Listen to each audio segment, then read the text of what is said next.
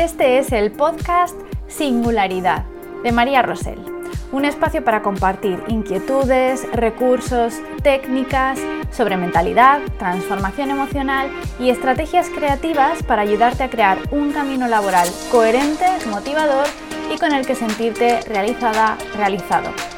Allá vamos. Quiero cambiar de sector. Un objetivo de lo más frecuente en los caminos laborales de muchos de nosotros. Y claro, estoy segura de que si te encuentras en este punto de inflexión, te puedes estar preguntando, sí, muy bien, pero ¿cómo lo hago? ¿Cómo realizo esa transición entre el sector en el que trabajo ahora y el sector al que me quiero dirigir? ¿no? Pues el capítulo de esta semana del podcast va precisamente de esto, de ayudarte a desarrollar un proceso de transición pues lo más eficaz y lo más amable posible a ese nuevo puesto en el que te gustaría trabajar. Lo primero que suelo recomendar, el primer paso necesario cuando alguien me dice que quiere cambiar de sector, es pararse un momento a pensar y plantearse si es un cambio de sector lo que realmente está buscando, si es eso lo que estás realmente buscando. Porque muchas veces no es eso o no es solo eso, sino que estamos buscando un cambio de departamento, estamos buscando un cambio, un cambio de funciones, eh, dedicarnos a otra cosa completamente diferente, ¿no? Entonces, cuando alguien me dice quiero cambiar de sector, lo primero es identificar realmente si estamos hablando de, sectores o no. También pasa que confundimos bastante este término, ¿no? Mm, hablamos de eh, cuando nos referimos a la actividad económica de una empresa, ¿no? Es decir, ¿a qué se dedica la empresa? Nos pasa mucho que a veces confundimos la familia profesional, es decir, em, como la, la, agrupación de funciones que tenemos con el sector en el que trabajamos. Por ejemplo, Imaginaos que yo trabajo como auxiliar administrativo. Bueno, pues eso corresponde a mm, las responsabilidades y las determinadas responsabilidades y funciones que desarrollo, ¿no? Pero eso no es mi sector, no trabajo en el sector eh, de la administración. Si trabajo, por ejemplo, como auxiliar administrativa en una empresa de comercio, el sector es el comercio. Si trabajo como auxiliar administrativo en una empresa del sector de la educación, mi sector es la educación, ¿no? Entonces es importante primero pararse a pensar qué entiendo por sector y si realmente estoy eh, ubicada en la búsqueda que estoy haciendo, porque mm, es necesario entender el recorrido entre donde estoy ahora y donde quiero estar. Y por eso es fundamental que, pues, que te pares un momento a pensar si es realmente un cambio de sector lo que estás buscando o es otra cosa, ¿no? Una vez que ya hemos comprendido que sí, que queremos un cambio de sector, que queremos trabajar en una empresa que se dedica a una actividad diferente a, aquella a la que se dedica la empresa en la que estoy trabajando ahora o en las que he trabajado, el segundo paso importante es el de preguntarse por qué. ¿Por qué quieres cambiar de sector?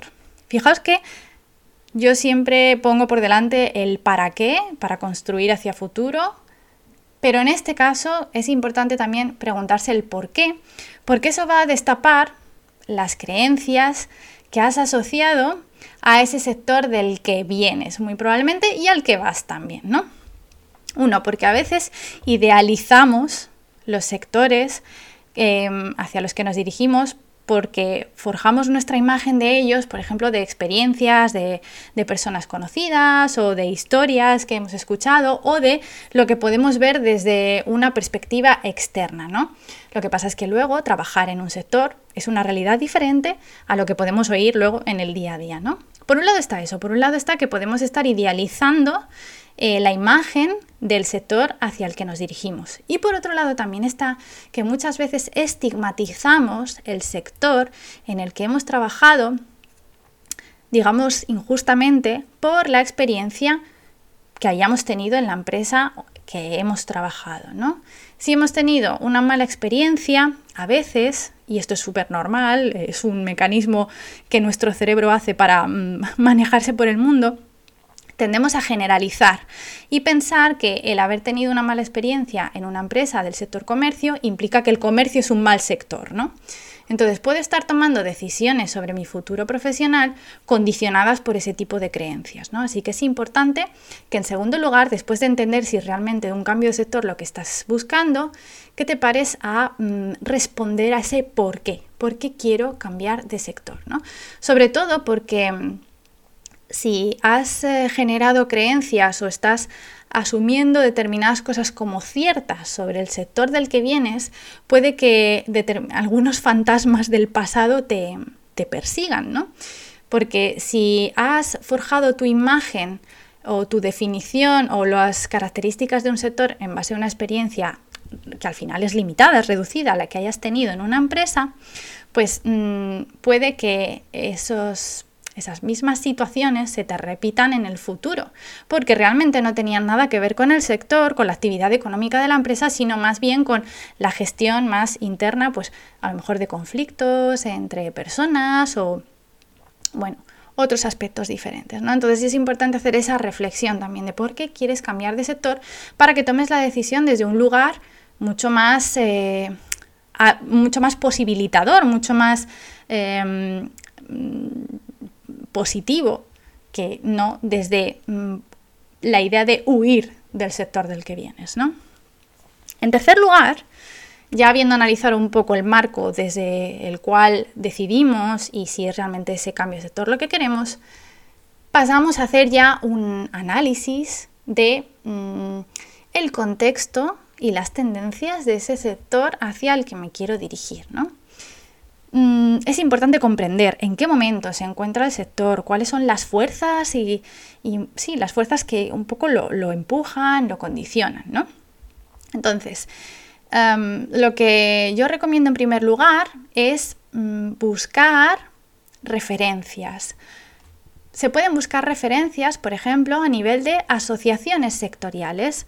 Son muchos los sectores que tienen em, pues, agrupaciones de varias empresas, agrupaciones sectoriales o también se llaman clusters, donde mm, bueno, suele haber em, labores de divulgación sobre pues, cuáles son las tendencias que afectan al sector, cuáles son las condiciones en las que se encuentra en este momento. Puedes encontrar información muy valiosa que te dé una imagen de en qué momento se encuentra, eh, en, qué, en, qué, punto de evolución y en qué punto de madurez se encuentra ese sector al que te diriges. ¿no? Además de asociaciones sectoriales, em, yo recomiendo analizar y buscar empresas concretas de referencia ¿no? de ese sector al que nos dirigimos. Pueden ser las que estén en tu zona geográfica o pues, se pueden incluso buscar rankings de, de empresas por lo que más te interese, desde eh, los rankings más eh, desde la perspectiva de la persona, como puedan ser los rankings del, Great Place to Work, es decir, las empresas que son un buen lugar para trabajar, de ese sector al que te diriges, o empresas eh, un poco punteras o referentes en ese sector, para también entender, bueno, pues desde su misión, sus valores, qué puntos más o menos comparten, entender, incluso buscar eh, noticias de prensa para entender en qué momento, tener un, ir teniendo una imagen de en qué momento se encuentra ese sector, ¿no? También te recomiendo que busques referentes en divulgación, o sea, profesionales con nombre propio que estén vinculados a ese sector de alguna manera y em, a través de los cuales puedas también aprender y entender pues qué está pasando un poco en el sector, ¿no? En LinkedIn puedes encontrar, por ejemplo, eh, pues lo que llaman top voices, que son eh, profesionales referentes que suelen eh, pues, mm, divulgar contenido, tendencias, datos, suelen generar eventos de un sector determinado donde también puedes hacerte una imagen, una idea de, de qué está pasando ahí, ¿no? Y sobre todo en este, en este proceso un poco de analizar cuáles son las fuerzas y el contexto del sector, también te recomiendo muchísimo que contactes con personas, eh, con seres humanos que trabajen en ese sector. ¿no? Y para eso LinkedIn es una herramienta eh, maravillosa, ¿no? Busca personas profesionales que trabajen en empresas del sector al que te quieres dirigir. Y yo te animo, uno, sobre todo, a que, bueno, pues... Eh, tomes contacto con ellos genuinamente desde el interés por conocer la experiencia de una persona que ya trabaja en ese sector y que también pues em, les pidas consejo, les preguntes cuál podría ser una manera de acercarte a empresas eh, de ese sector, ya que ellos son profesionales que ya están ahí, ¿no? Entonces también sus caminos te pueden servir de inspiración y te pueden ayudar también a, tomar pues, decisiones más efectivas, ¿no? Y a discriminar eh, también caminos, porque em, lo, bueno del momento en el que nos encontramos es que tenemos muchas formas diferentes de llegar a un mismo punto, ¿no? Entonces, apoyarte en profesionales que ya estén trabajando en ese sector, pues es muy importante, aparte porque vas haciendo también una red de contactos que a futuro también puede ser muy valiosa, ¿no? Para oportunidades profesionales. Al final de lo que se trata es de eh, entender cuáles son las condiciones generales de ese sector, ¿no? También las de trabajo, ¿no? Entender, por ejemplo, em, pues si es un sector en el que normalmente eh, se distribuyen eh, los turnos de trabajo eh, mañana, tarde, noche, cosas más de, del día a día del trabajo que condicionan a un determinado sector, para que analices tu escala de valores también, ¿no? ¿Qué es lo que tú valoras de, un, de, un, de tu trabajo, del, del, escenario de vida que se genera en torno al trabajo y si ese sector puede dar respuesta a esas necesidades que tienes, ¿no? Sobre todo para que no lo reduzcas solo al salario, si en la realidad eso no es tampoco lo único o lo más importante para ti, ¿no? Porque luego vienen las frustraciones. También recomiendo que intentes hacerte un poco la idea, esto todo dentro del ámbito de analizar tendencias del sector y el contexto del sector. Es bueno que intentes hacerte una idea de la estructura organizativa mm, más frecuente dentro de las empresas de ese sector, para que empieces a entender también mm, pues, los nombres de las posiciones o de los puestos de trabajo, que puede que no tengan el mismo nombre que en el sector del que venías, ¿no? aunque las funciones sean parecidas, para ir empapándote también de cuál es la estructura organizativa que suele darse en empresas del sector hacia el que te diriges, ¿no? Entonces esto forma parte de ese, tercer punto, ¿no? De analizar em, tendencias o el contexto del sector. Como cuarta etapa o cuarta fase, em, ya después de haber analizado un poco las oportunidades y amenazas del sector, viene a identificar directamente y más concretamente cuál es la posición más adecuada para ti. Sobre todo teniendo en cuenta lo que estás dispuesto o estás dispuesta a invertir para reducir la brecha entre lo que sabes y puedes hacer ahora y lo que necesitarás saber y hacer en ese nuevo, en ese nuevo contexto. Es importante, por ejemplo, que busques la descripción del puesto de trabajo en cuestión, Puedes hacerlo por internet, hay muchísimas fuentes, buscando, poniendo el nombre de la, posición y descripción de puesto de trabajo, te van a, salir muchísimas eh, fuentes desde las cuales puedes entender cuáles son las responsabilidades y las funciones, ese listado de requisitos para que te hagas una idea de qué es lo que necesitas, cuáles son los conocimientos, cuáles son las competencias que necesitas saber para poder desempeñarte en, en esa posición dentro del nuevo sector, ¿no? Porque cuando, cuando hablamos de posiciones mm, más transversales, por ejemplo, el ejemplo que te ponía antes de auxiliar administrativo. Dependiendo del sector, un auxiliar administrativo, por ejemplo, del sector eh, logística y transporte, va a tener que realizar funciones, un, digamos, un 80% de sus funciones y responsabilidades y los conocimientos que necesita para desempeñarlas van a ser similares si lo hace en el sector transporte o logística o si lo hace, por ejemplo, en el sector de la industria alimentaria. Es muy probable que haya un altísimo porcentaje de coincidencia. Pero cuando estamos, por ejemplo, desempeñando posiciones donde eh, los conocimientos técnicos concretos del sector tienen un peso importante, es muy probable que la brecha entre lo que sabemos ahora y lo que podemos hacer ahora y lo que se necesita para esa posición, pues sea algo más grande. ¿no? Entonces es importante que em, identifiques cuál es la posición más adecuada en ese nuevo sector. ¿no?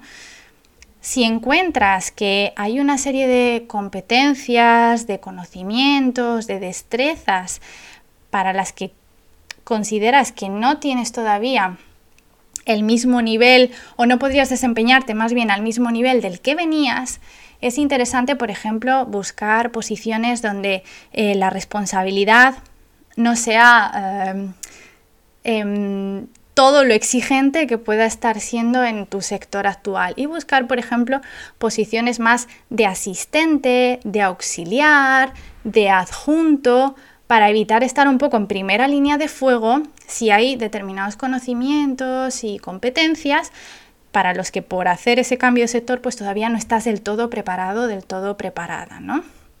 Entonces es importante identificar muy bien cuáles son las coordenadas, el mapa de coordenadas, conocimientos y competencias eh, de esa posición que te gustaría ocupar en el nuevo sector, ¿no? Para entender qué mm, diferencias hay, ¿no? Y este es un poco el, siguiente punto también importante. Después de identificar la posición más adecuada, entender mm, la descripción del puesto de trabajo, viene analizar concretamente los puntos de similitud, es decir, aquellas funciones y tareas que son similares a las que tendrías que hacer en ese nuevo sector, similares a las que has estado haciendo hasta ahora o las que has hecho en algún momento, en las que ya te has desempeñado, aquellos puntos que suman valor, que si bien Puede que no sean un requisito imprescindible, que no tengan que ver con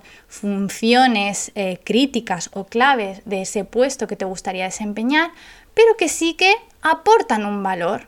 Por ejemplo, cuando pasas del sector de la educación al sector de la comunicación, la información, artes gráficas.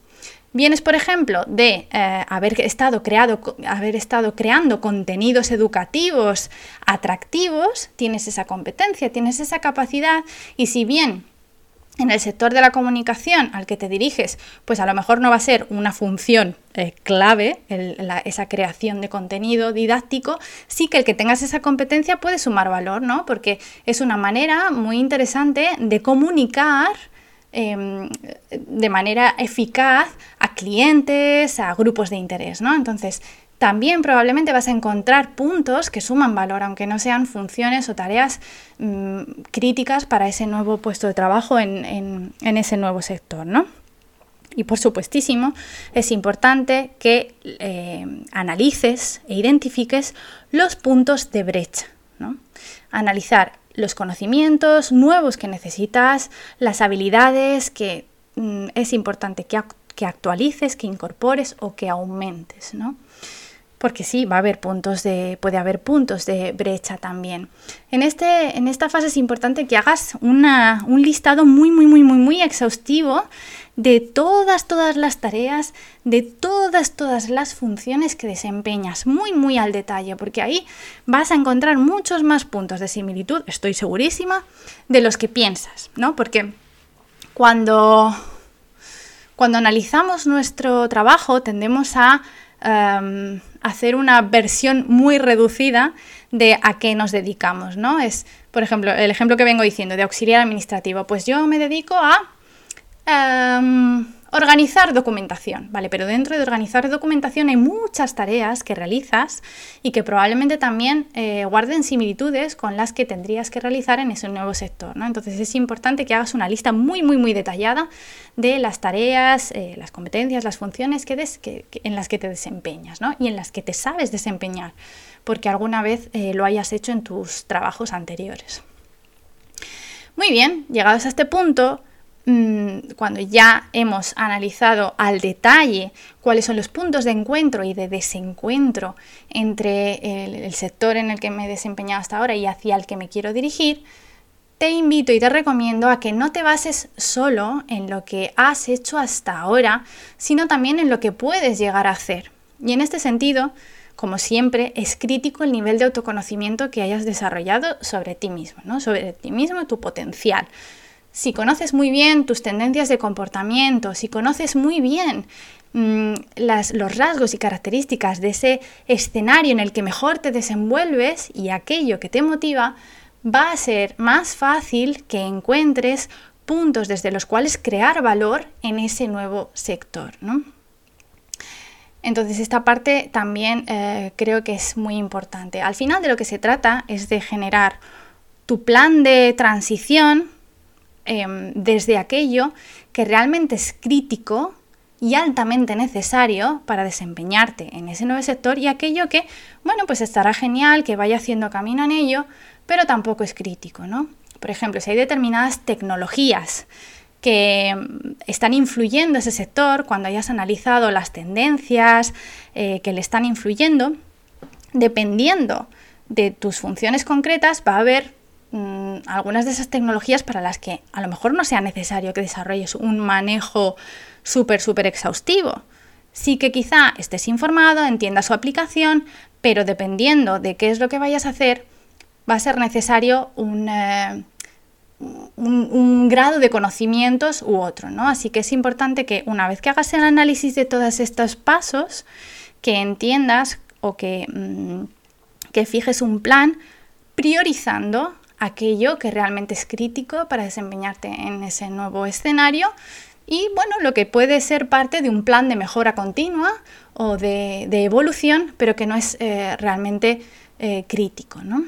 Hemos hablado entonces de cuáles son los pasos para poder hacer una transición a un nuevo sector lo más eh, inteligente y efectiva posible, ¿no? Desde analizar si es un cambio de sector lo que realmente quiero, por qué lo quiero, es el segundo paso, Después, analizar las tendencias del sector, las fuerzas que lo influyen.